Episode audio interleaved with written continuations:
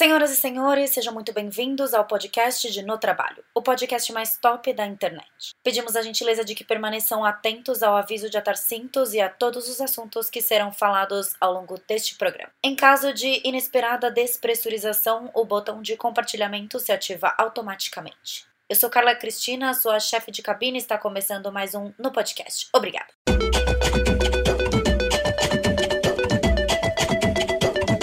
Oi, pessoal, estamos em mais um episódio de No Podcast e esse podcast vai bombar hoje porque a gente trouxe não só um, mas dois homens para falar. Mas, como aqui a gente é engenheira, faz tudo em ordem alfabética, a gente não vai apresentar os homens primeiro, a gente vai apresentar as mulheres. E aí, o tema de hoje, como vocês podem ter visto nos stories que rolaram essa semana, é masculinidade tóxica. E aí, óbvio que eu não poderia deixar de trazer aqui a nossa colunista psicóloga do podcast, Bruna. Então pode entrar, Bruna Mercadini! Uhul! Quero palmas, por favor. Tudo bem, gente? Estou aqui mais uma vez hoje para falar desse tema muito importante sobre masculinidade, procurando uma pauta mais saudável, né? Bom, vocês já me conhecem, sou psicóloga, atuo na área clínica faz um tempo e participo aqui de alguns podcasts. Arrasou. E seguindo a nossa ordem alfabética, temos o nosso primeiro convidado do sexo masculino, Rafa. Pode entrar! Uhul! Aê! Estou muito feliz, meu primeiro podcast da vida. Estou é, me sentindo o maior blogueiro da história com esse convite. é, prazer, eu sou Rafael, tenho 28 anos recém-feitos. Eu sou engenheiro, de instrumentação, automação e robótica, o nome é estranho mesmo. Uh, e eu sou coordenador de TPM, TPM, que é metodologia de gestão é, Fabril, uh, na cervejaria Heineken, na, lá em Alagoinhas, no interior baiano, onde eu moro hoje. O auge da masculinidade, trabalha numa cervejaria. Ah. e o nosso próximo convidado, Wilton, pode entrar. Wilton! E aí, galera, tudo bem? Bom, eu me chamo Wilton, tenho 31 anos. Bom, eu sou engenheiro de formação. Tem uma curiosidade até aí, eu estudei com a Carlinha, né, Carlinha? Yes. e atualmente eu estou cursando arquitetura e eu trabalho com arquitetura e com arte, tá? É, eu tenho uma página no Instagram que eu discuto masculinidade e que eu falo também sobre diversidade dos corpos através de uns retratos que eu faço com carvão, uma página chamada Mini Sharp, depois quem quiser seguir aí. Então, eu sou gay assumido desde os 20 anos, tá? E para a sociedade, para a família, desde os 25. Essa é uma informação importante para colocar aí. Porque eu sou é homem, porque eu sou é homem, menina eu sou é homem, menina eu sou é homem, como sou. Enfim, como vocês já sabem, a gente já introduziu o tema, hoje vamos falar de masculinidade é, frágil ou masculinidade tóxica. A gente tem uma mega é, pesquisa que rodou no Instagram, que eu vou, inclusive, abrir para a gente falar.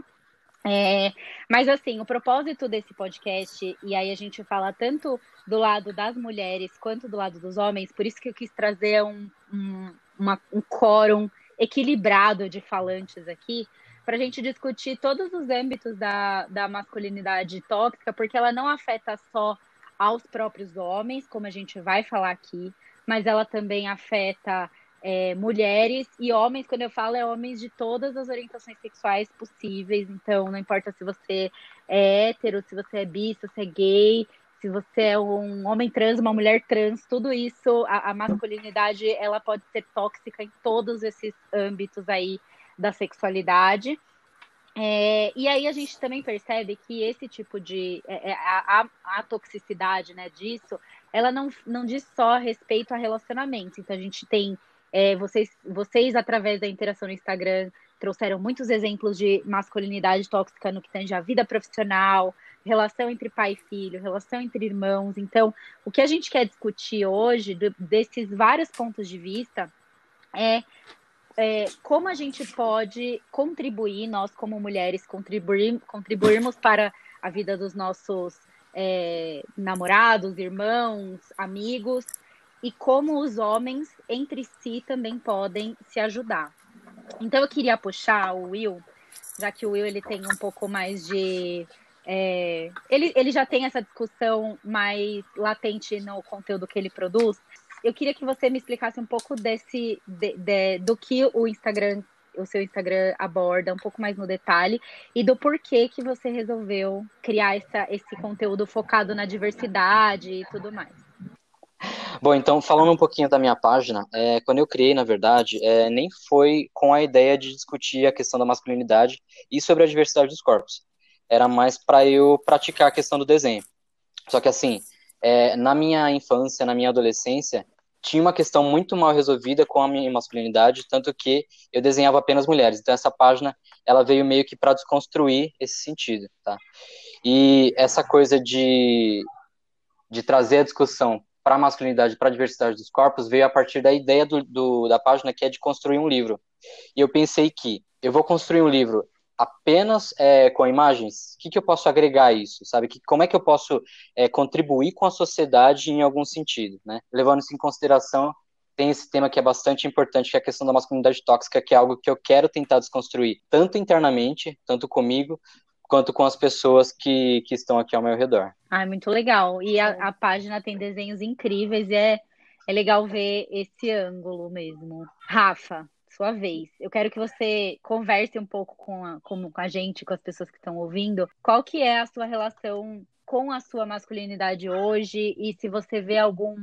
Se você vê que houve alguma alguma evolução no jeito que você olha para essa questão, seja você com você mesmo, seja você com amigos, e, e, qual é a sua jornada nesse momento? Eu tenho uma boa clareza, assim, sobre a minha sexualidade no sentido de, de ser uma construção, né? É, eu lembro muito bem quando eu era mais novo, aliás, eu acho que, é, no geral, quando a gente é mais novo, a gente interpreta as coisas de uma maneira muito diferente, como a gente, quando a gente vai envelhecendo, né? Eu lembro quando eu tinha a minha primeira namorada, sei lá, quando eu tinha uns 17, 16 anos, é, e eu não aceitava que ela pagava conta, por exemplo, do McDonald's, sei lá, um exemplo clássico. Você se poda de certas coisas, talvez por uma insegurança, e aí eu vou deixar para a Bruna explicar é, da onde que vem isso, mas você acaba se permitindo um pouco mais, mas isso tem muito a ver com maturidade, né? Então, eu acho que de acordo com que você vai amadurecendo, eu acho que você vai entendendo um pouco melhor. Como o Will falou, ele aos 25, né? Foi aos 25 que ele é, disse, né, que revelou a sua homossexualidade para a família e tal. Isso tem muito a ver com a maturidade, né? Que eh, o ponto de você ser maduro, você acaba aceitando certas, certas coisas. Por exemplo, o fato de eu escutar, é, não tenho a menor vergonha de dizer hoje que eu escuto Love Story da Taylor Swift, então, coisa que com 17 anos, às vezes você fala, nossa, o moleque Imagina. escuta Taylor Swift. Talvez a crítica seja porque esse álbum dela é bem ruim, né? Mas é, você acaba. Porque você acaba gerando uma confiança, confiança em si mesmo, você tem uma maior autopercepção, acho que é uma boa palavra, tá? E entendendo a sua sexualidade de uma maneira diferente de quando você é mais novo. Eu acho que é um processo de amadurecimento. É, exato. Acho que o ponto que você falou de amadurecer é muito importante e a gente coloca aqui o amadurecimento, não só por conta da idade, mas por conta do quanto você está exposto à diversidade, que eu acho que também é um ponto também quando a gente fala, quando a gente fala de masculinidade, ou a gente fala, por exemplo, de, de vários, vários fenômenos que a gente vê na, na, na sociedade, tipo gordofobia, o próprio racismo, é, uhum, tudo uhum. isso é, é, tudo isso acontece porque as pessoas não aprenderam a normalizar determinadas situações. Então você não normaliza uma pessoa gorda porque você não vê uma pessoa gorda na mídia. Você não vê uma pessoa gorda num editorial de beleza, de moda, ou você não vê, por exemplo, mulheres ou homens trans. E aí, quando você passa a normalizar essas situações, ou seja, você é mais exposto a essas situações, você começa a entender que o mundo é bem maior do que o que você está enxergando ali, né? Nossa, que fala e... bonita, eu tô com vontade de tatuar essa. não é, menina? Não, eu tenho abordado isso muito no trabalho, porque é, todo, tipo, todo mundo que me segue no Instagram sabe que eu trabalho com cosmética, né? E, uhum. e a, a, indústria da beleza é uma das indústrias mais é, racistas, gordofóbicas, é, até homofóbicas também, porque a gente ainda existe muito esse preconceito. É, o homem gay é visto como é, o que gosta de maquiagem, mas a mulher uhum. lésbica não é vista dessa mesma forma, sabe? Então é, é uma constante quebra de estereótipos da maquiagem, de que a maquiagem ela não é só uma forma de se ficar mais bonita, uma forma de você se expressar e, e de uma forma de todo mundo se sentir bonito, né? E, e, e até a quebra do estereótipo da masculinidade também vem vem nisso, né? Vem nesse nesse ângulo de você trazer as coisas mais normais e, e normalizar situações que você não normalizaria, do tipo ouvir Taylor Swift. Você, o uhum. Rafa aprendeu a normalizar essa situação. E aí eu queria que a Bru colocasse, com, com a fala dos meninos, é, um pouco desse, desse ponto de vista psicológico, né? De insegurança, que a gente sabe que tem muito, e também da própria construção da base familiar, né? É, então, a questão da masculinidade, né, ela traz várias coisas. E o principal, que nem isso que o, que o Rafa falou, né? Ah, que eu escuto Taylor Swift e hoje eu não tenho problema nenhum de falar isso. É porque a masculinidade, ela tá sempre atrelada a uma coisa assim, que você não pode é, ser vulnerável, você não pode demonstrar que você é frágil em nenhum momento, você tem que ser sempre aquela pessoa é, agressiva, não pode chorar e tal. E isso é muito difícil, né? Muito doloroso um homem não poder ter esse lado. Então ele tem que ter muita certeza de que ele é homem mesmo para poder né, se permitir falar que ele escuta Taylor Swift. Porque, por exemplo, qualquer coisa que um homem fale que seja que remeta ao feminino, né? Aos arquétipos, vai, por exemplo, de feminino, é motivo de zoação, de gozação, então é bem complicado, porque aí esse homem não, não tem espaço para ter sentimento, para sofrer, para entrar em contato com as coisas. Então, eu percebo os homens muito em sofrimento hoje em dia, né? Eu até trouxe um dado aqui, estava lendo sobre, né?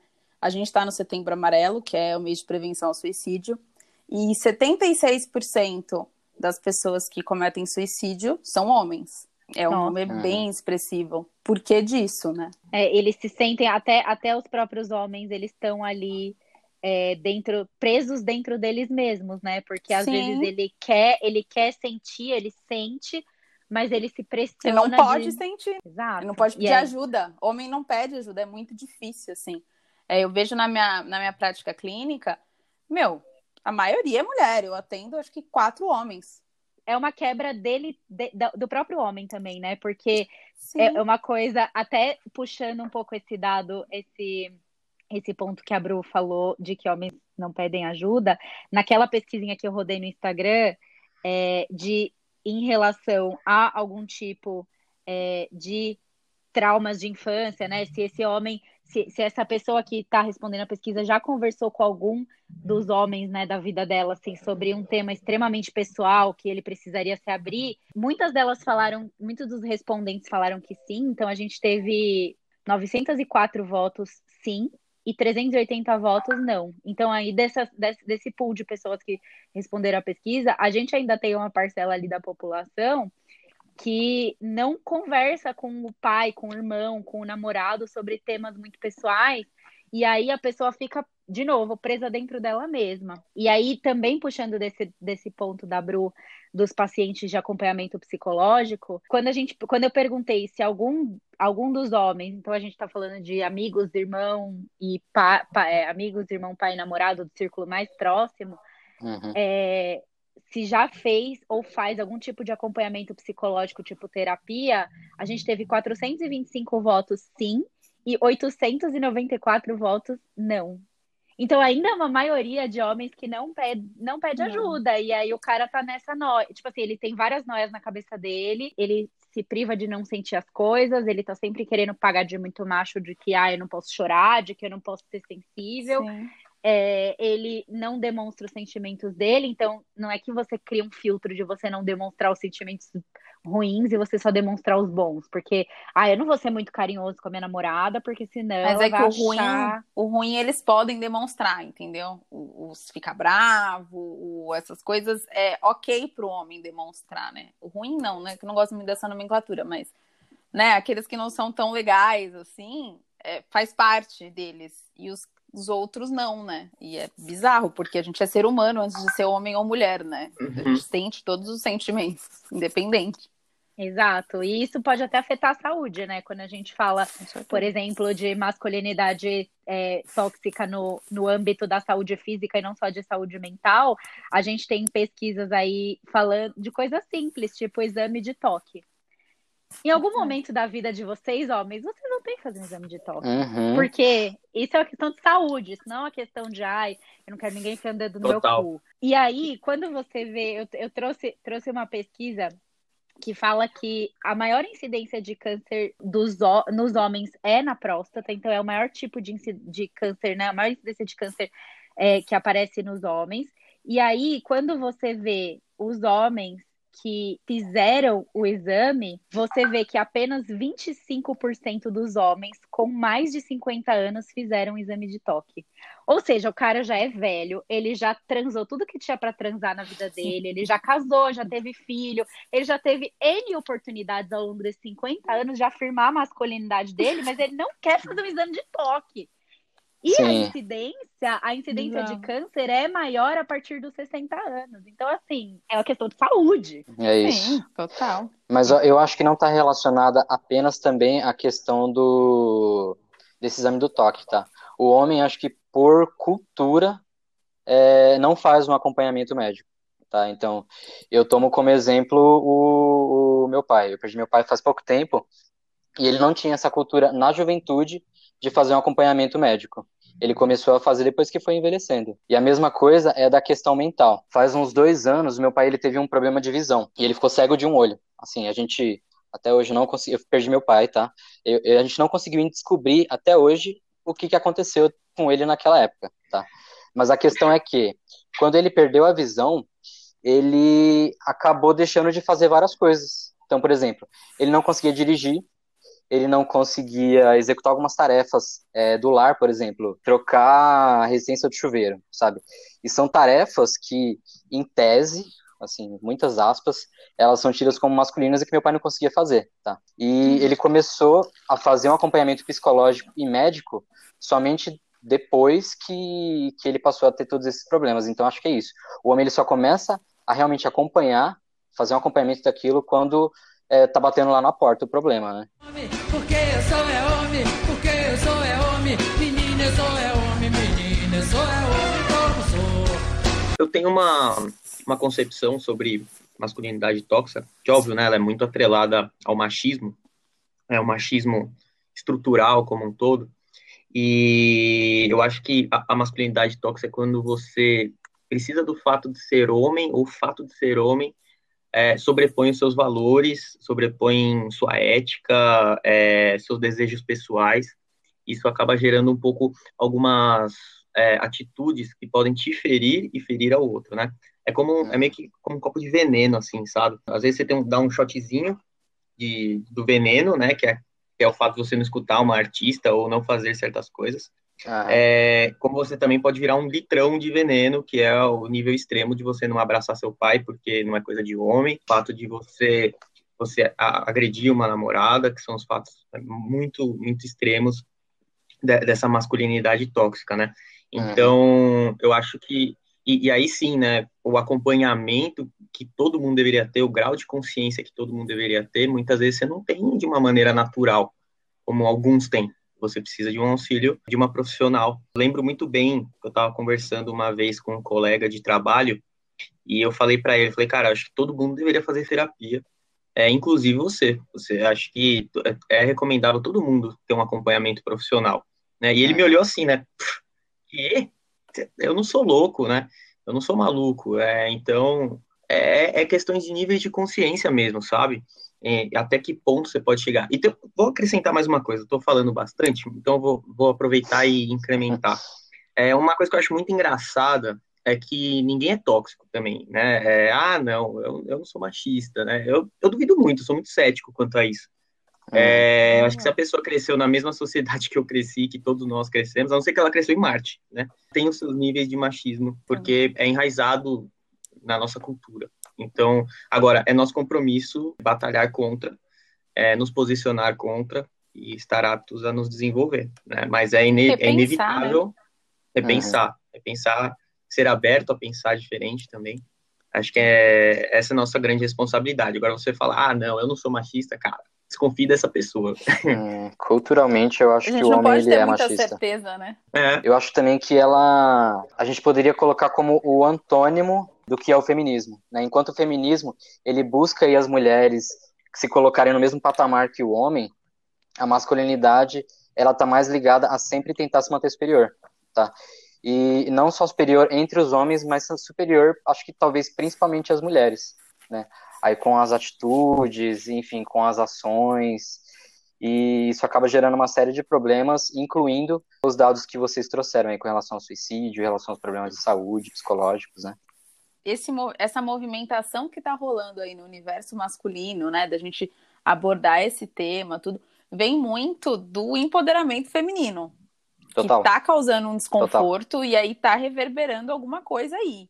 E aí eu vejo um cenário bem um pouco complexo, né? Porque aí eu vejo é, as mulheres se emancipando e ficando talvez um pouco mais sozinhas, e os homens fazendo o movimento de tentar ser mais sensíveis e se demonstrarem inseguros. Mas quando os caras, é aquilo que a gente estava falando do, do machismo, né? Ah, eu não sou machista, caras às vezes se demonstram sensíveis, inseguros e tal. As mulheres não estão preparadas para lidar. Exato. E aí, tipo, como assim, não? Esse cara aqui falando isso, tal, ele é muito mimimi, ele é muito não sei o que lá. E você fala, pô, mas e aí? Você quer um cara que desconstrói, que é sensível, que se abre, mas você não dá o espaço para ele fazer isso? Então é uma coisa que eu percebo um pouco tanto na área clínica quanto em questões de amizades e tal.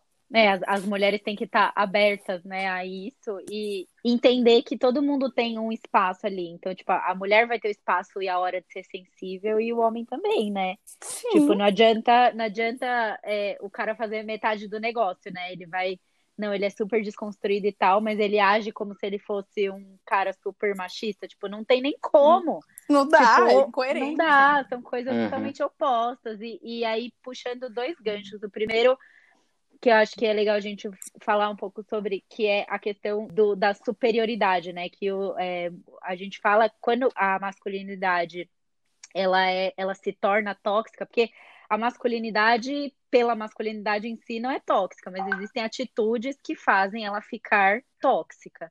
E aí a gente vê que esse nível chega, é, afeta outras pessoas quando você vê, por exemplo, um homem que, não, que nunca aceita que a mulher ganhe mais do que ele, ou não aceita que a mulher seja chefe dele. Então, ah, você está numa área, por exemplo, de, da indústria. Por exemplo, o Rafa pode até falar mais é, melhor do que eu, né? Mas você está numa área industrial e aí você tem é, um monte de operadores, pode ser que a maioria seja homem, né? a gente não é, nem todas as indústrias são assim.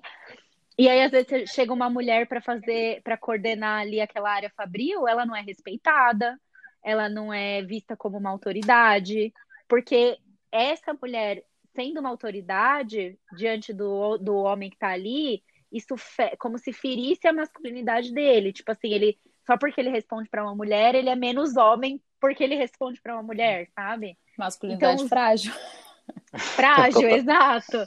E, e aí, e, e é isso também pode ser visto, né? Eu, tava, eu tô, tô, tava pesquisando aqui os relatos das seguidoras, e aí tem uma, uma seguidora que comentou que ela tinha um ex-namorado que ele fazia é, engenharia civil, ela fazia ADM, e ele vivia falando que quem, quem faz ADM não sabe o que é. Tipo, falava pra ela, né? Quem, sabe, quem faz ADM não sabe o que é da vida e não sei o quê. E ele mal sabia usar um PowerPoint.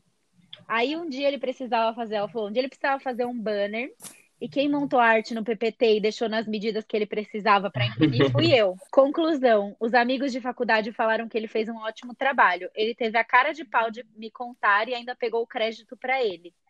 Dentre outros fatos, onde eu não podia tirar foto com meu amigo gay, fiz um intercâmbio de duas semanas para Inglaterra e ele acreditava que eu não iria. E aí ele usava a desculpa de que era porque não queria ficar longe, mas eu sei que na verdade era medo de eu ter mais conhecimento do que ele. E ela falou que várias vezes a, que a mãe, a própria mãe dela alertou que ele vivia criticando, assim, meio que criticando coisas da carreira dela. Então, ele não suportava a ideia dela ser mais bem sucedida do que ele, Então ele minava a carreira dela, fazendo ela se sentir mal, fazendo ela se sentir tipo que não é suficiente, que não é boa o suficiente, que não é inteligente, para criar essa relação de dependência e ele, ao invés dele pensar tipo, nossa, poxa vida, essa mulher é foda e ela tá comigo, ele não, ele quer na verdade ser mais foda do que ela e aí vira uma competição, virou uma competição dentro do relacionamento, né? Que acho que é uma coisa que a Bruna deve observar no, no, uhum. na, na, na prática clínica. Sim, tem, tem bastante. E, e, é muito isso do também entra na questão da masculinidade, né? Já ouvi falas do tipo, se o homem não tem dinheiro, ou se ele não tá bem de vida e tal, ele se sente menos homem por isso. Porque ele tem que ser o provedor. Ele foi ensinado que é, ele tem que ser essa pessoa. Entendeu? Que se ele não é, e ele não é homem o suficiente, né? Ele não, não vai suprir as necessidades da, da parceira e tal. E aí ela pode achar outro, ela pode querer outro, e, e isso. E é bem triste você pensar, né, que o quanto que isso não gera uma pressão neles muito grande de, porra, ele tem que ser o cara foda sempre, né? E é cansativo isso, que às vezes uhum. você só quer ser você mesmo, não precisa ser extraordinário, né? E quanto que não é ruim porque ele acaba sabotando a, a companheira ali, a pessoa que tá ali, né? Não permitindo com que ela cresça, prejudicando às vezes algumas coisas é, às vezes terminando o relacionamento por causa disso, né? Nossa, é um pensamento tão tão bobo, né? Meu sonho é ter alguém que me é surreal, ser dono de casa. Meu sonho é ser dono de casa. É, Uma mulher que tipo, trabalha, você fica em casa É, cara, eu fico em casa cuidando dos meus cinco filhos e lavando louça, tipo Rodrigo Hilbert, só cozinha e cria forno, sei lá. Ó, então, aproveitando, Rafa, ó, é, eu acho que o modelo também que foi imposto do que é o homem perfeito é uma coisa meio problemática. Por exemplo, você citou o Rodrigo Sim. Hilbert aí. Meu, ninguém é igual a esse cara. Sério. Difícil, né? Ninguém é igual a esse cara. Ele, eu acho que nem ele acredita nele. Não, é Não sei se ele foi construído também, né? A ser como ele é. É, é verdade. Mas, é, mas uma coisa que eu queria trazer aqui também para essa discussão é que existem diferentes tipos de masculinidade também, tá? Então, por exemplo, o Rafa é um cara hétero, né, Rafa? Sim, sim. Com silêncio. Mas aí existe a masculinidade relacionada. É eu esqueci de falar no início, perdão, gente. Não, não tem problema. Então, existe a masculinidade relacionada ao homem hétero, existe a masculinidade relacionada ao homem gay, existe a masculinidade relacionada ao homem negro. Ah, aí na página, aí agora retomando lá minha página no início, é, é, tem a masculinidade relacionada ao índio. Então, existem diferentes tipos de, de masculinidade, né? Então, por exemplo, vocês foram citando essa coisa de ai, que o homem tem que ganhar mais e que ele tem que pagar, né? E que é uma coisa que no meu relacionamento eu não vivo. Aí eu não sei se é porque se é porque é um relacionamento homo, homoafetivo, né? Que aí são, são dois homens, ou se é porque a gente construiu dessa forma, sabe? Então, eu acho surreal, assim, muito surreal, porque é uma coisa que eu realmente nunca vivi. E é, provavelmente é por conta do tipo de relacionamento que eu vivo, né? Aí, queria saber da opinião de vocês também. Eu acho que que isso que a gente estava falando entra mais no, no homem hétero, branco, classe média. Entendeu? Ah, sim. Esse uhum. estereótipo. Porque realmente, se você parar para pensar em outros tipos de masculinidades, né? Por exemplo, masculinidade de um homem negro. Provavelmente é bem diferente, transpassa outras coisas que o branco não tem, sim. né? Questão de. Aí entra preconceito, entra uhum. é, uma coisa do tipo. Puto, o homem negro tem aquele preconceito de, de ser o cara forte e super másculo e tal. Viril. Né? Viril. E o quanto que isso também não é mais problemático, porque a, o olhar que a sociedade tem para ele é muito mais exigente de uma masculinidade ativa ali, né? Eu acho. e mais objetificada, né? Porque você sempre, Também. Você sempre sim, pensa. Sim. E aí a gente entra em. Meu, é, é, um buraco sem fundo isso aqui, porque Nossa. você começa a falar e aí. Não, e assim, é a gente triste, tá se arriscando triste. aqui, né? Porque não, nunca passei, não sei, né? Só do que eu, dos relatos que eu já ouvi sim. e de coisas que eu já estudei um pouco, mas não faço ideia do que é sentir isso. Posso te fazer uma pergunta de um artigo que eu tava. Artigo não, desculpa, eu tava conversando com uma amiga esses dias e ela, ela hum. fez um comentário muito pertinente, né? Ela trabalha no RH e ela comentou comigo que muitas vezes é, um profissional frustrado acaba se tornando um cidadão frustrado e aí você acumula frustrações que também podem extrapolar frustrações na sua sexualidade E aí, aonde que a corda estoura, que é provavelmente dentro de casa, né? Porque o cara não vai ser estourado com o chefe uhum. dele. E aí, é, então eu queria saber se isso faz sentido é, na no, no concepção psicológica do negócio, sabe? Faz, faz sentido. Isso, assim, né, para tudo, assim, se a gente tá num nível de estresse um pouco maior, provavelmente a gente vai estourar com a pessoa que tá mais próxima e que é mais vulnerável. Você não vai estourar com seu pai, por exemplo, é muito difícil. Uhum. Mas com a sua uhum. mãe você estoura, com a sua irmã você estoura. É, com a sua namorada você vai estourar, entendeu? Agora uhum. com o seu chefe, uma, uma figura hierárquica de, de, poder superior é mais difícil. Não que não aconteça, mas assim, a tendência é, é você deslocar essa raiva e ela sair num negocinho nada a ver, por exemplo. Aí sua mãe falou um negócio meio atravessado ali, você derruba um caminhão, tem uma reação totalmente exacerbada para o que aconteceu, né? E acho que historicamente, historicamente o trabalho, não que não signifique para as mulheres hoje, né, da nossa geração, mas historicamente o trabalho significa muito mais para o homem, né? Então o homem é muito, ele é mais apegado ao trabalho dele do que à própria uhum. família. Então é difícil você ver uma pessoa assim da da geração dos nossos avós que você fale, não, ele é super família, ele sempre foi muito família, ele sempre foi muito apegado e tal. Não, ele sempre foi muito trabalhador. E é é meio que você você tá rotulando o cara pelo que ele é fora da casa dele, não pelo que ele é dentro, né? E às vezes até é, também um relato de outra seguidora de que ela tá num relacionamento super abusivo e não consegue sair do relacionamento porque ela é dependente financeiramente do marido dela. Então, então assim, é, isso também transcende outros níveis, sabe? Nossa, uhum. eu recebi um relato assim que eu fiquei tipo, meu Deus do céu. Porque as pessoas estão começando a falar disso agora, né? Você não via antes as pessoas falando Agora de, tem espaço, né? assunto. né? Exato. As pessoas e aí... se reconhecem ali, veem que isso é errado, que isso não é o certo, que isso não é o padrão, de que, opa, pera lá, existe coisas que eu posso fazer, né? Antigamente não, era assim. Mulher fica em casa, dependendo de homem, homem vai trabalhar e garante o sustento. Então, assim. Porque eu sou é homem, porque eu sou é homem, menina, eu sou é homem, menina, eu sou é homem. Esse mês passado, ou retrasado, eu fui jurado de um evento da Enactus, Enactus, né? Grupos é, multidisciplinares formados pelos estudantes do Brasil afora, no evento nacional deles de apresentação dos projetos das, das células nas universidades. Né? É, e um projeto me chamou muito a atenção, que era justamente sobre isso, eles começaram a dar aula de empreendedorismo para as mulheres né, nas, favelas e nas periferias, é, não por um motivo aleatório, mas porque eles relataram que a maior parte das mulheres aceitavam a agressão dos seus maridos pela dependência financeira. Né? Então, qual, é, qual foi a estratégia desse projeto? Vamos ensinar empreendedorismo, vamos ensinar elas a como ter independência financeira e sair desse, desse poço sem fundo, né? Que às vezes você, você, não, você não consegue sair disso. Uhum. Né? Você depende do cara para comer, para viver, como é que você sai, né? E aí, é. que vai... E assim, às vezes as mulheres até têm o um movimento de sair, mas como elas não conseguem se sustentar, não encontram nada, elas precisam retornar. E aí é muito pior, né? Porque aí dá a sensação para ela de que elas nunca vão conseguir sair daquilo mesmo. Então, para tirar uma mulher de um relacionamento abusivo, a gente precisa fortalecer muito ela, tanto questão de autoestima e questão de financeira. Tem, tem todo um, um aporte ali que tem que ser dado, né, para isso acontecer. Uhum. E aí, puxando um outro gancho, que é, eu, até, eu, até, tinha anotado aqui para não esquecer. E antes, antes de puxar esse gancho, eu quero pôr para o Will o ponto de que talvez em relacionamentos homoafetivos exista essa questão de masculinidade numa pressão estética muito forte.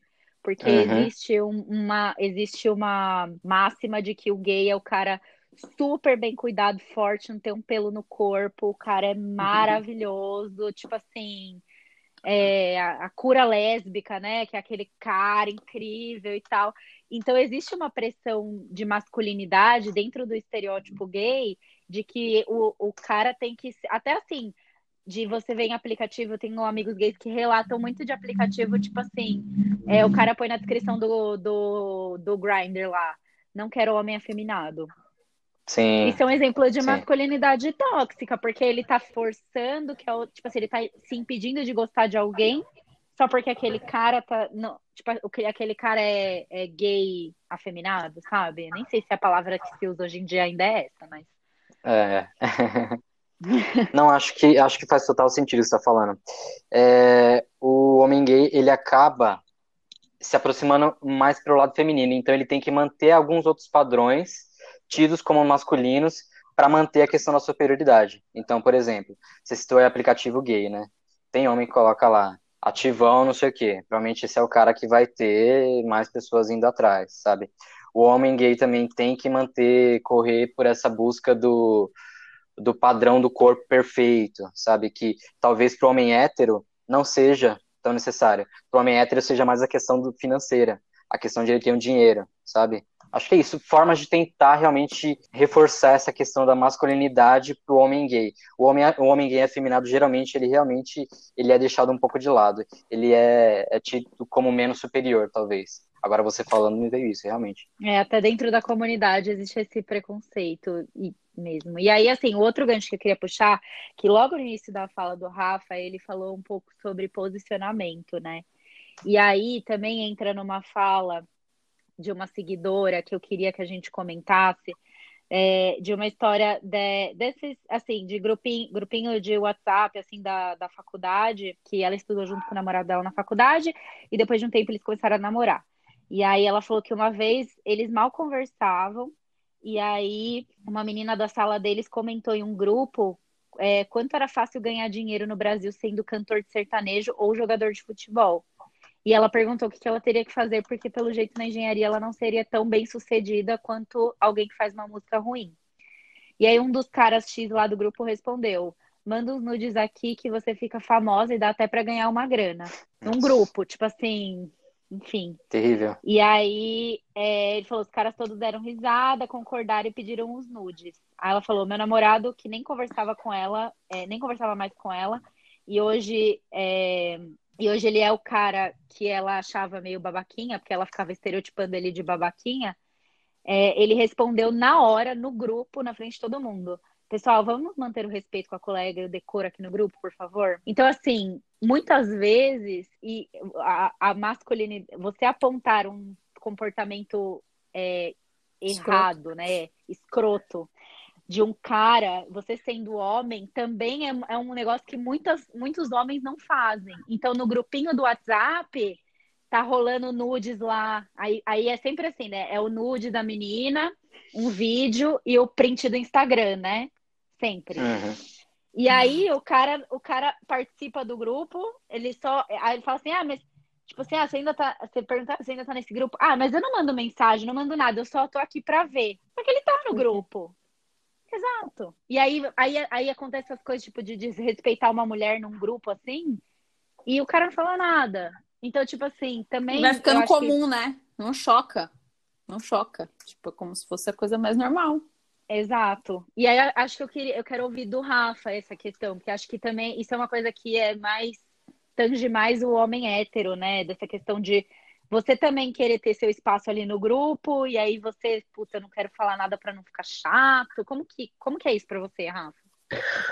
Cara, é... você estava falando, eu lembrei de pelo menos uns cinco grupos. Sim, é... logo de cara, né?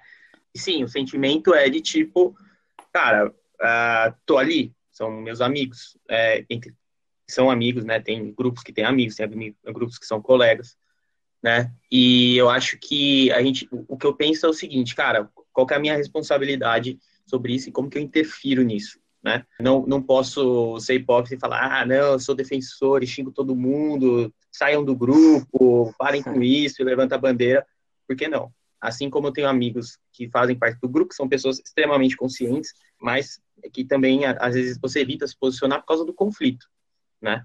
É, é certo? Não é.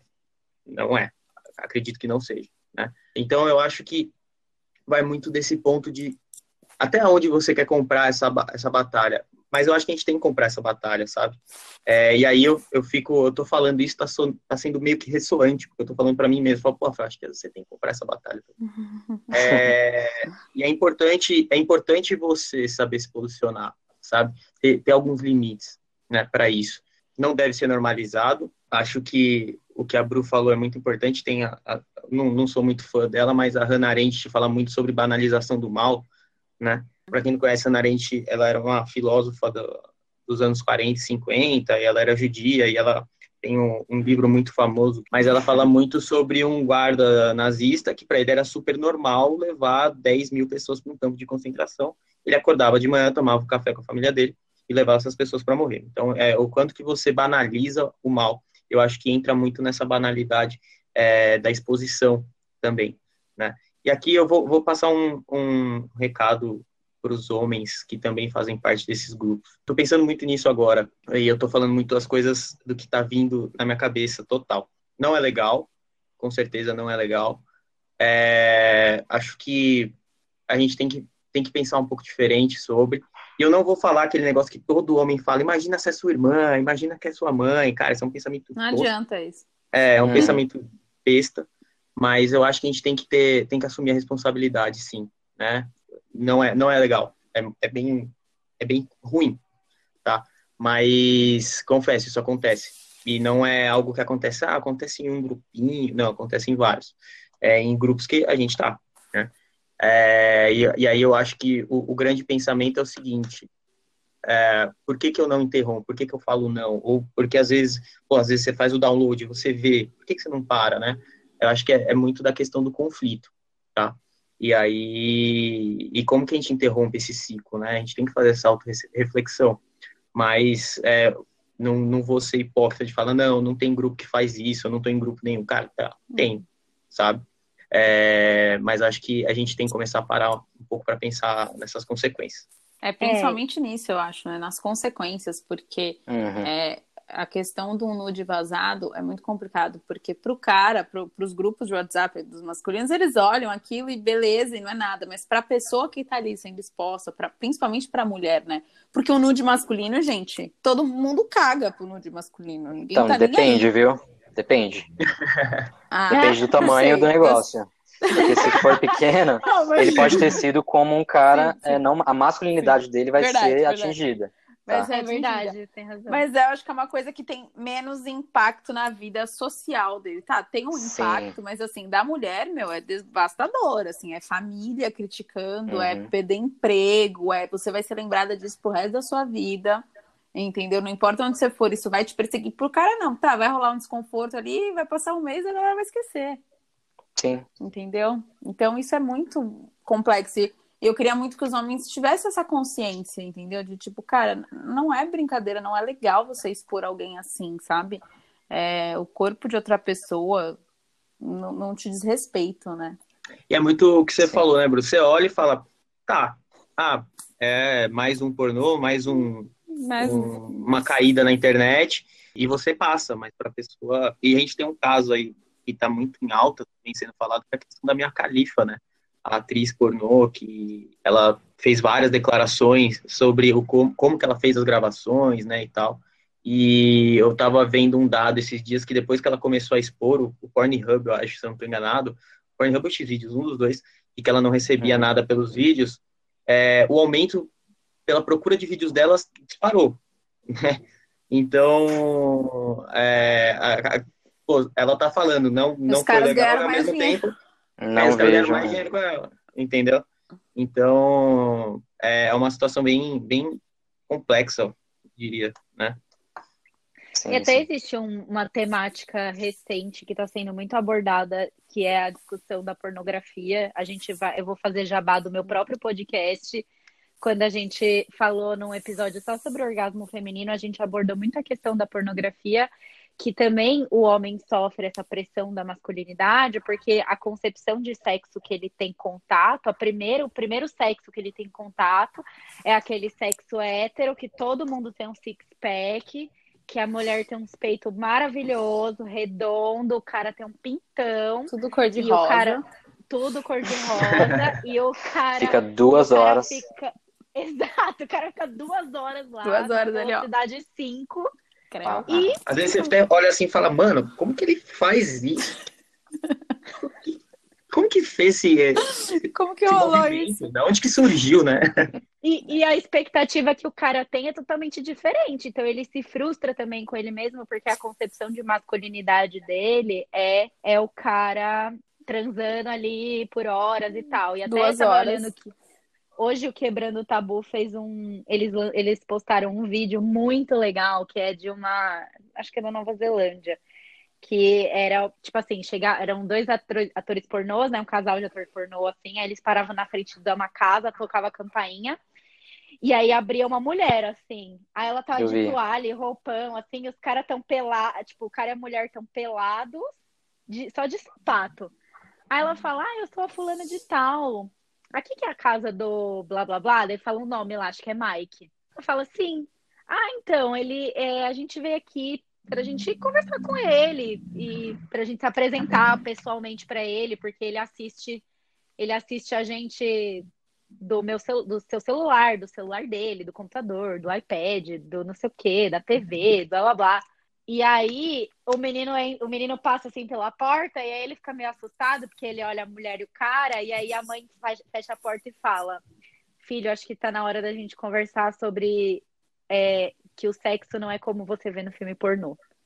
Então, tipo, a, a própria indústria da pornografia de alguma forma a, a, passos muito lentos já está se mobilizando, porque daí você começa, tipo, a gente acho que a gente falou sobre isso no episódio sobre orgasmo, de que você vai assistindo pornografia e aí o seu estímulo vai ficando sempre cada você vai precisando cada vez de um estímulo mais forte de um estímulo mais bizarro, uma coisa mais é, mirabolante, das posições muito loucas, de não sei o quê.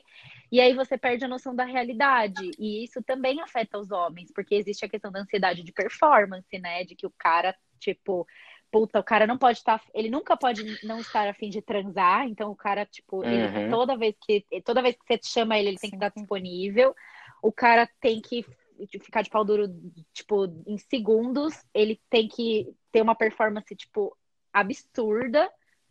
E ainda, no final das contas, ele tem que curtir, ele tem que fazer a menina curtir. Então, tipo, existe toda essa, essa pressão também em cima do homem da performance sexual, né? Acho que isso também gays e héteros, tipo, indifere nesse quesito. É, eu acho que a questão da, da masculinidade tóxica, ela começa lá no início, né? Que aí você tocou bastante nessa questão da, de como é que o homem inicia, inicia a sexualidade, a mulher ela tem esse contato porque ela menstrua. Então a mãe vira para ela e fala: filha, você virou uma mocinha e tal, e começa a explicar. O homem, geralmente, tá? Ele não tem essa conversa sobre o que, que é, como é que vai, vai começar a vida sexual, é o que, que é o órgão feminino, o que, que é o órgão masculino, o que, que é masturbação. Enfim, o homem não tem essa, essa conversa. Não tem uma conversa sobre o que, que é ser um homem, o que são atitudes de homem, né? E sim sobre posturas talvez que ele tenha que ter, ou enfim, sobre coisas que reforçam a questão da masculinidade, né, da, da virilidade, de um homem forte. Ah, em São Paulo, isso não é muito comum, né, mas uh, lá no interior, muitas vezes, é, isso que o Will falou não é nem a questão, não é nem conversa, é, isso esquece, é mais a questão, cara, meu filho tá com 14, 15 anos, leva no puteiro. Leva no puteiro, sim. É isso. É isso que eu ia falar. Ah, é aqui Gente, que você vai ver. no puteiro. Uhum. É, então, isso, e isso aí você fala, nossa, anos 50, 60, cara, não, é, assim, com certeza não. Então, é, é muito, aonde que ele está aprendendo? Então, como que ele vai tratar as próximas mulheres da vida dele, né? Então, uhum. isso tem muitas consequências, né? Não, e até e ele pro, não... pro homem, né? Pô, ele tá entrando em contato ali com um negócio que ele não conhece, uma emoção nova, um sentimento novo e como que isso é mostrado para ele, né? Como uma coisa qualquer, sem valor. Ah, você vai ali com qualquer pessoa e faz e tal, e você paga e ela vai fazer o que você quiser. E aí o menino não se sente nem no direito de, de aproveitar aquilo de uma maneira com, com sentimento, né? Aí que, que vira? Vira uma coisa que ele precisa fazer ali para sentir prazer. Então, mais uma vez, o homem não pode entrar em contato com o sentimento dele de querer, de escolher, de saber, não, porque aí vem o pai, o tio e leva o menino pro puteiro e faz tudo aquilo ali, e a criança, que é adolescente, né? Se sente totalmente acuado ali e tem que fazer e tem que ir, não sabe nem direito o que tá acontecendo, então é bem, bem ruim. Já quase não é uma fase conturbada, né? Quase não tem é. nada na adolescência. Às vezes o cara, adolescente já nem, nem tá interessado em mulher, e aí é pior ainda, né? Porque às vezes já tá meio que se questionando ali e tal, aí é complexo. Tem uma seguidora até que deu um relato que ela tem um filho de 17 anos e ela, ela é, teve muito nova o filho dela, separou do pai. E aí ela tá, tipo assim, forçando, forçando assim, né? Criando o filho dela para ser menos esse estereótipo do homem hétero machão. E ela falou que ele tem 17 anos, ele tá fazendo um tratamento com Roacutan, então ele tem que cuidar do rosto, ele tem que passar hidratante, passar protetor solar. Uhum. Então ela já tá criando esse hábito nele agora, de que se cuidar, de que passar um creme, de que passar um protetor solar não é coisa de mulher. Na verdade, todo mundo deve passar. E ela fala assim, ela falou, tipo, é, não é fácil, é cada palestra de funk aqui, funk machista que tem aqui, que eu até perco a voz de tanto que eu falo. E ela e, é, e aí hoje ela vê, depois de tanto tempo e de tanto insistir, ela vê que o filho dela tá começando a caminhar num, num olhar diferente, de que ele, ele convive com o pai, e aí o pai tem alguns problemas, né? Porque todo mundo tem problema, mas aí ele fala, ela falou que esses dias ele foi passar o final de semana com o pai, quando ele voltou, ele falou: Nossa, eu não sei por que, que o pai fica sofrendo e não faz logo uma terapia, porque ele fica aí, tipo, tá se fudendo aí, sendo que ele poderia ir num terapeuta e. e, e Passa meu contato, gente. Vamos divulgar. Um jabá aqui. É, exato. Tipo, então, assim, a gente é. tem esperança que nas próximas gerações isso vai ser um pouquinho mais é, vai ser um pouco melhor construído, né? Acho que também. É, mais saudável, gente... né? É, e as, as mães também, elas são mais é, ativas, tanto no mercado, na nossa geração, as, as mães são mais ativas no mercado de trabalho e na criação dos uhum. filhos. Então, ela exerce um papel duplo que mostra para pro, pro, esse menino que está crescendo que a mãe, ela não é uma figura dependente do pai. Então, é, é papel uhum. das mulheres também serem figuras fortes para os filhos, não figura forte no Sim. sentido de aturar aturar comportamento errado, aturar agressão, aturar desaforo, não, mas no sentido de que, ó, eu sou uma pessoa independente, seu pai é uma pessoa independente, nós escolhemos estar juntos.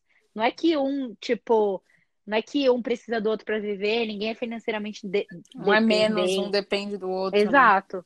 Eu acho que também o papel da, da paternidade nesses aspectos é importante também, porque nas nossas gerações, nas gerações anteriores, o pai é sempre uma figura ausente, que está sempre uhum. trabalhando, então ele é emocionalmente Eu... distante, né? É, a gente está falando num país em que a família tradicional brasileira, pensando em, em moda e média aí, é composta por uma mãe e os filhos, né? Uhum. Então, uhum você já não tem a figura do pai, né? Ou quando tem a figura do pai, é, é isso que tudo que a gente, é esse emaranhado é, de coisas que a gente está falando. É um, é um caminho muito estreito, né? Então, e pensando por esse lado, pô, já são gerações sem pais, eu não vejo um curto prazo para você pensar numa solução. Acho difícil. É muito, é um trabalho hercúleo aí que a, gente, que, que a sociedade Nossa. tem que fazer como todo. Três gerações para frente, é? acho. Com certeza. Para mudar uhum. mesmo. É, porque ao mesmo tempo que a gente vê homens da nossa geração, da nossa idade, que estão mais abertos, então tem o próprio Rafa, o Will, o Pablo, que também estudou na UFBC e ele, ele participa de, algum, de alguns grupos de discussão e tal. É, eles são poucos ainda numa sociedade que tem muita gente que pensa do jeito eh, arcaico e antigo, né? De que é, a mulher, de que a mulher tem que ficar em casa, de que a mulher não pode ganhar mais e etc. Então, é, sim, é um, um, trabalho assim infinito. E aí a gente tem até casos também de pessoas é, que tinham carreiras super promissoras e que foram totalmente é, abafadas pelo namorado ou pelo marido, que tinham puta potencial. Então também é, é o, o, o, os homens passarem a normalizar, como o próprio Rafa falou, a gente, a gente tem que deixar de normalizar algumas situações e passar a normalizar outras, né? Normalizar a mulher no mercado de trabalho, normalizar o homem ter sentimentos, o homem tipo, assim, putz, o cara não pode chorar num filme. Cara, você está vendo uma cena lá, o Mufasa tá morrendo e você não pode chorar, Pois sabe? é, meu. essa cena é cruel, não dá? Não, essa cena é bizarra, velho. Filho, o pai morrendo frente do filho. Mas esses dias eu tava assistindo As Telefonistas com, com o Fê, e aí tem não vou dar spoiler, mas nas últimas temporadas tem uma cena muito emocionante. Não, é tipo assim, é uma cena emocionante, ponto. Que assim, você, só não chora se você tá morto por dentro. E aí eu tava me acabando de chorar. Daí eu virei pro lado, assim, eu fui abraçar ele, e quando eu abracei, eu encostei o rosto assim nele, e aí tava molhado o rosto dele. Hum. Ele tava chorando. e ele não, faz, não fez nem barulho, ele tava chorando, tipo, as lágrimas caindo, e acho que ele tava prendendo a respiração, sei lá. Eu falei, tá chorando? Aí ele, pô, meu, olha isso. Quem... Aí ele falou, quem não chora tá morto por dentro. E ele é uma pessoa mais fria, assim, sabe? Então eu acho que também é o que você falou, uhum. Bruno. Nós, como, como mulheres, a gente também tem que dar espaço para o homem sentir, para o homem ser sensível, para ele expressar as emoções dele e criar um, criar um ambiente confortável para que ele expresse as emoções dele, né?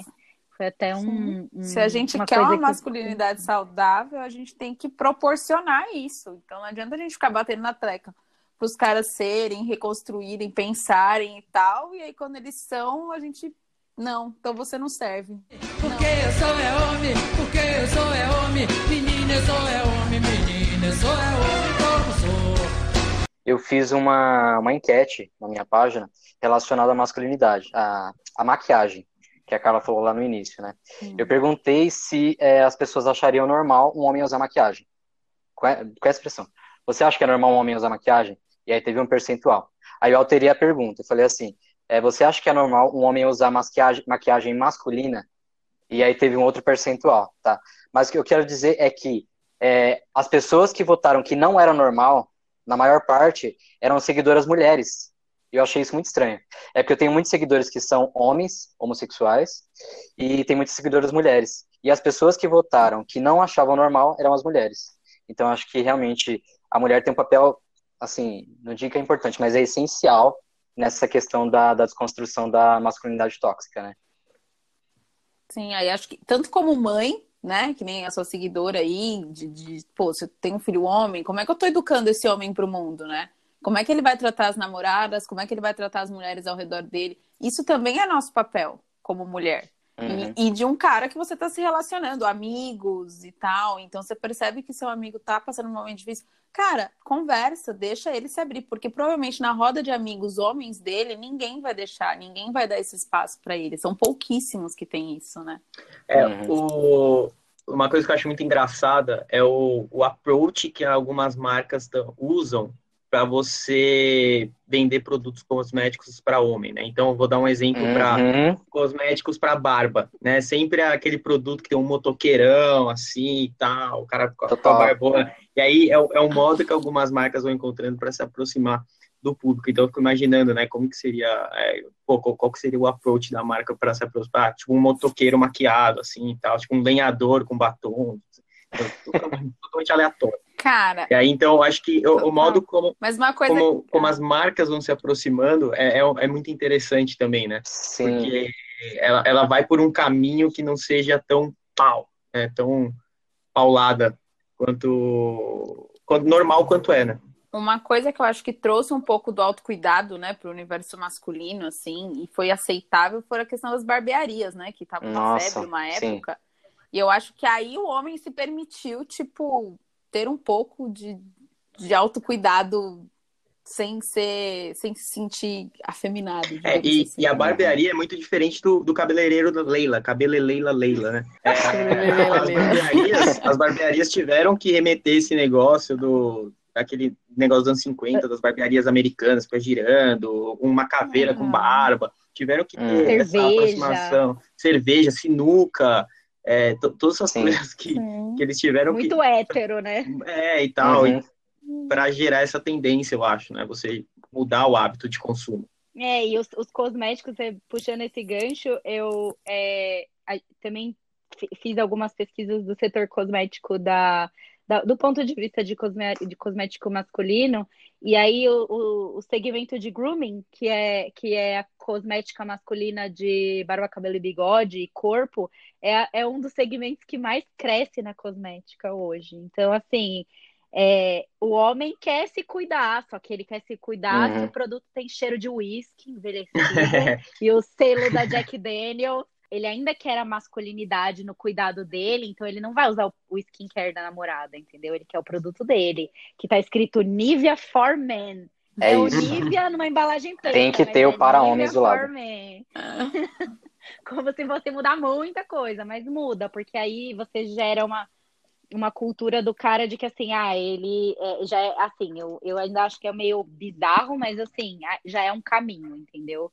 De que, ah, pelo menos, pelo menos o cara vai ficar cheirando uísque, mas ele tá passando um hidratantinho ali no rosto dele, ou ele tá cuidando da barba e tal. É, Aproveitando, é Carlinhos, o que, que você recomenda aí pra olheira, velho? tô com umas olheiras já aqui. Ah, eu, eu também tô procurando alguns produtos. Meu, o Nivea, o Nivea da lata, sabe aquele Nivea de 100 anos atrás, o Nivea da lata azul? Ele é ótimo Sei. pra, que minha mãe usa. Passar. É? é Todo mundo usa, o mundo inteiro usa, né? Ele é ótimo. É, e não precisa. E assim, a, a, acho que é também uma, uma, um tabu que precisa ser quebrado de que é um processo muito demorado se cuidar, né? É tipo, você leva três minutos por dia para fazer isso, assim. A uhum. minha parte mais rápida do meu dia é passar os cremes. É só aqui, pronto. Uhum. Esperando secar no vento e é isso. Eu queria pôr mais um ponto aqui também, que eu tô pesquisando aqui uma. É, de uma seguidora que ela, ela mandou falando que algo muito idiota, mas que mostra o quão frágil é a masculinidade.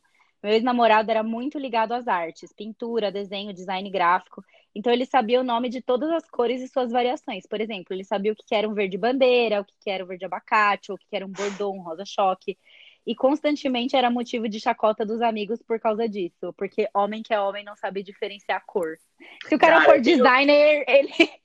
Cara, eu tenho uma história tá muito errado, né? engraçada. Né? É tá assim, engraçada no sentido de. Cara, eu tava jogando bola, numa época que era, sei lá, moleque aqui perto de casa eu lembro que era time com camisa e time sem camisa, né?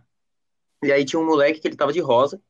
E aí um colega chegou para ele e falou: De rosa, vem cá. Ele, rosa não, salmão.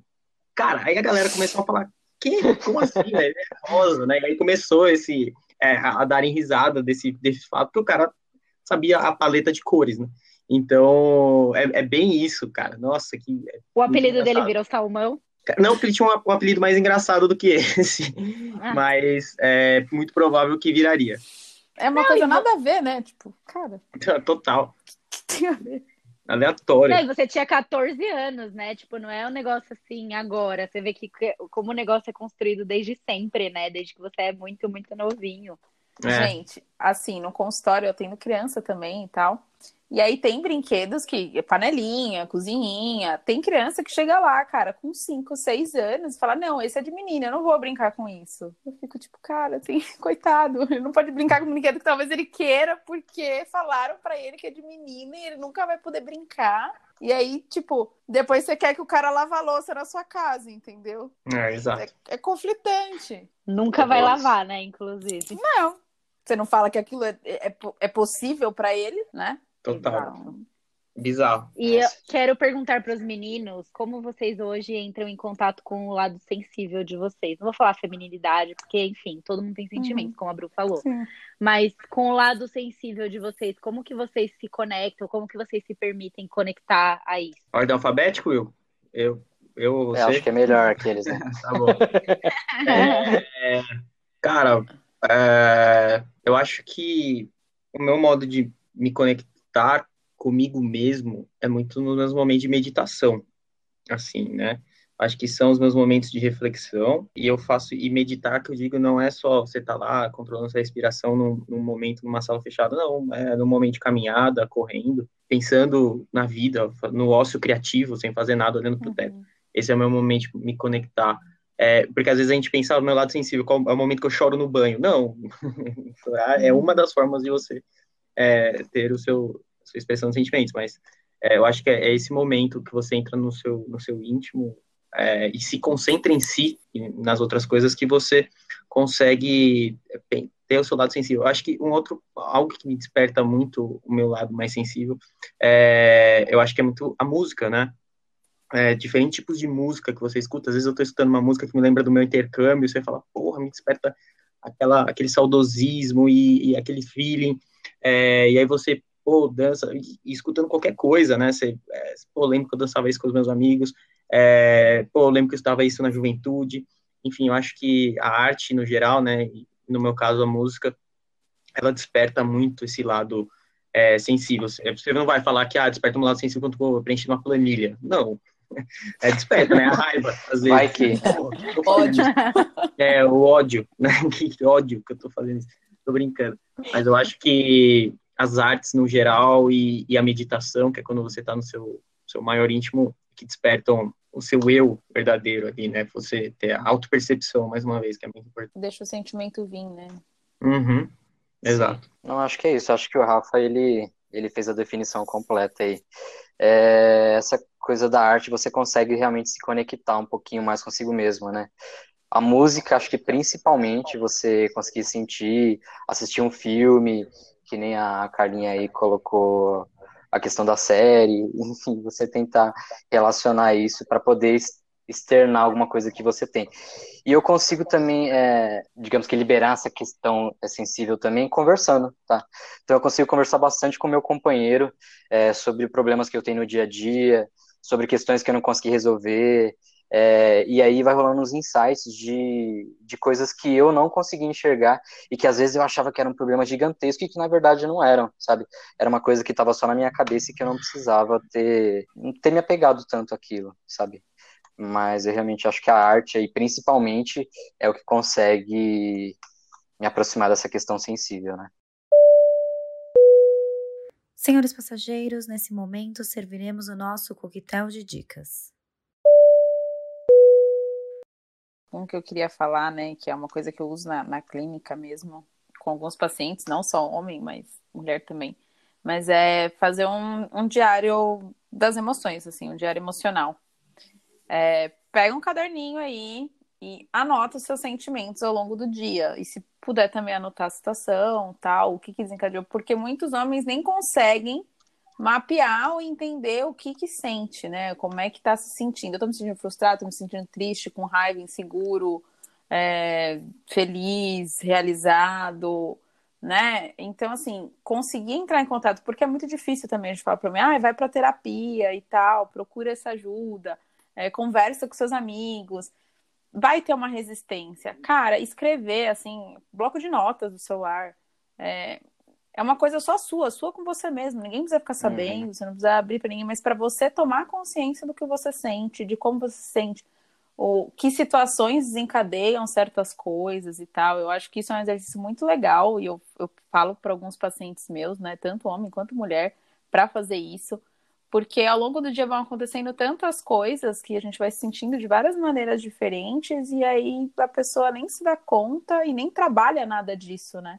Eu vou usar para a vida também, já anotei aqui. Então, eu vou indicar aqui um, um, outro podcast, que é o Mamilos, que ele é, acho que é até dirigido por mulheres, mas tem um episódio uhum. que é o 145, uhum.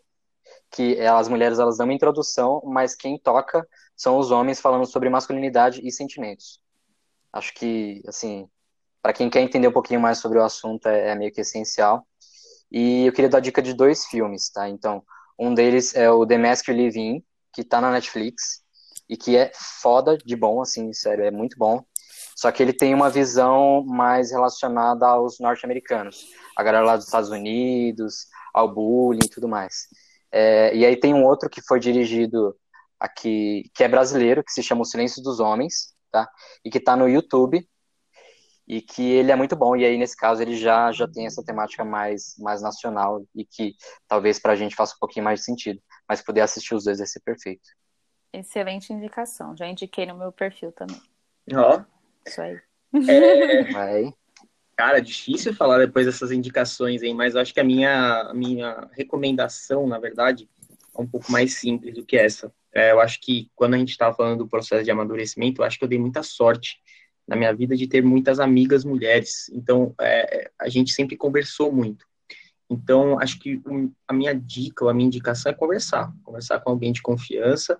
É, uhum. cara, não tem ninguém na minha família, na minha amizade com que eu possa conversar sobre. Aí entra a Bruna, telefone de contato 11. Me chama, Nossa, gente. e aí eu recomendo, aí eu recomendo muito, muito, muito você falar com um profissional para ter esse momento de se expressar, guardar, né, guardar as coisas. Acho que é, é top 5 piores sentimentos possíveis que um ser humano pode ter. Então, eu acho que conversar, a minha indicação é falar, fala, fala, fala com alguém de confiança, fala muito, fala que vier é. na sua cabeça, mas fala. Fala para se escutar, né? Fala para se escutar. Uhum. Quem não tava falando da ressonância, pô, dos grupos e tal, é, cara, fala para se escutar também, mas eu acho que minha indicação seria essa. E ler bons livros, né? Pô, ler bons livros é sempre bom, livros filosóficos são sempre. Eu, eu costumo falar que o filósofo é o hacker da sociedade, né? Então, a gente estava falando que a sociedade é, é isso, eu gosto muito da filosofia de Camus, é, enfim, tem vários autores que eu estava vendo alguns livros aqui eu poderia indicar. Enfim, converse e leia muito filosofia, principalmente os filósofos. Pô, tem um livro que eu recomendo chama No Café, Filos... no Café Existencialista, que a autora ela meio que simula uma conversa é, entre quatro ou cinco, quatro, cinco filósofos, entre eles o Camus, é, a Simone Beauvoir e, cara, mais três filósofos, que eu não tô lembrando, tô, tô ruim de memória. Aliás, o nome do livro da Ana Arendt que eu falei é Eichmann em Jerusalém, é, que fala sobre a banalidade do mal dos nazistas. É, mas esse livro, no Café Existencialista, fala sobre essa conversa de filósofo e ele entra sobre temas como feminismo, entra sobre temas como, sobre a, como a, construção social é, chegou até aqui e é, um, e é, muito bacana. Então leia livros e converse. Esse é meu meu maior conselho. Boa. A gente curte Boa. outra coisa, né?